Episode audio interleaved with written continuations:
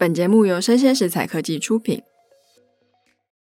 Hello，欢迎收听数位趋势这样子读，我是跨领域专栏作家王维轩 Vivi。那今天呢，要跟大家分享的一篇文章哦，刚好是刊登在《经济日报》，也就是我的专栏文章。标题听起来很大众了，叫做“风险管理跨界学经验”。不过里面呢，有非常值得各位去思考的问题哦。那前一阵子，台中捷运沿线砸落建筑工地的吊臂，造成一死十伤的惨剧嘛。尽管政府当时已经下令要稽查该建设公司其他的工地，但逝去的生命是难以挽回的。那这起意外呢，就让我想到了发生在二零二一年四月，泰鲁格号行经花莲路段时，轨道旁也刚好在施工，工程车因为不慎滑落，当时造成了四十九人死亡。两百一十三人受伤。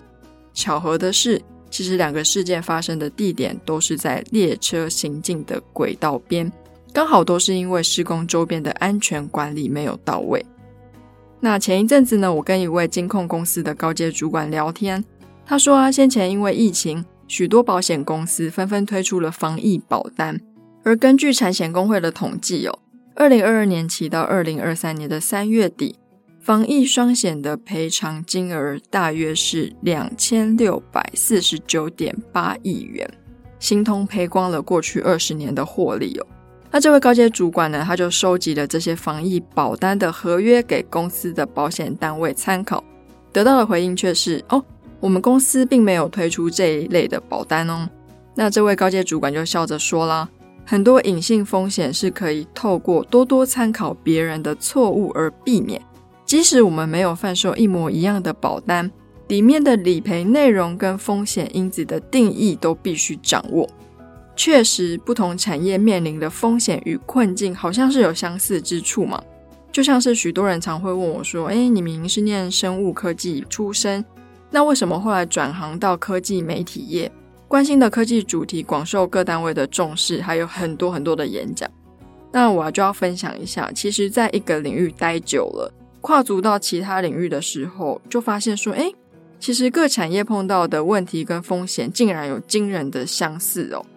那记得我在博士班分析蛋白质体学的时候，使用不同厂牌的质谱仪，它得到的数据只能用该厂牌的分析软体来判读。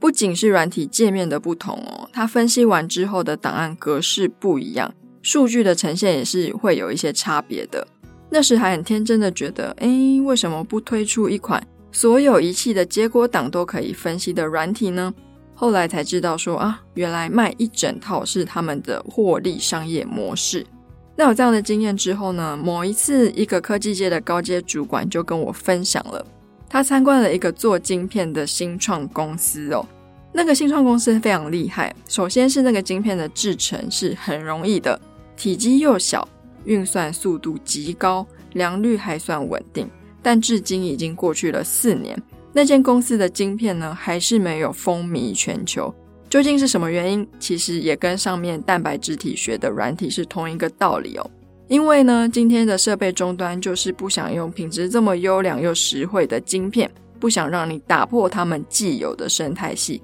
不想改变晶片的架构，因为原来的一整套获利空间更大。新研发的产品好归好，没有市场就是没有市场。所以说呢，如果说你今天在公司是担任领导人或是风险管理等职位，要留意同业碰到的状况外，也要多参考其他产业遇到的公关危机以及他们的应变方式。如果说你太专注在一模一样的产品风险评估，而僵化了应对系统，小则损失金钱，大则危害到人身安全哦。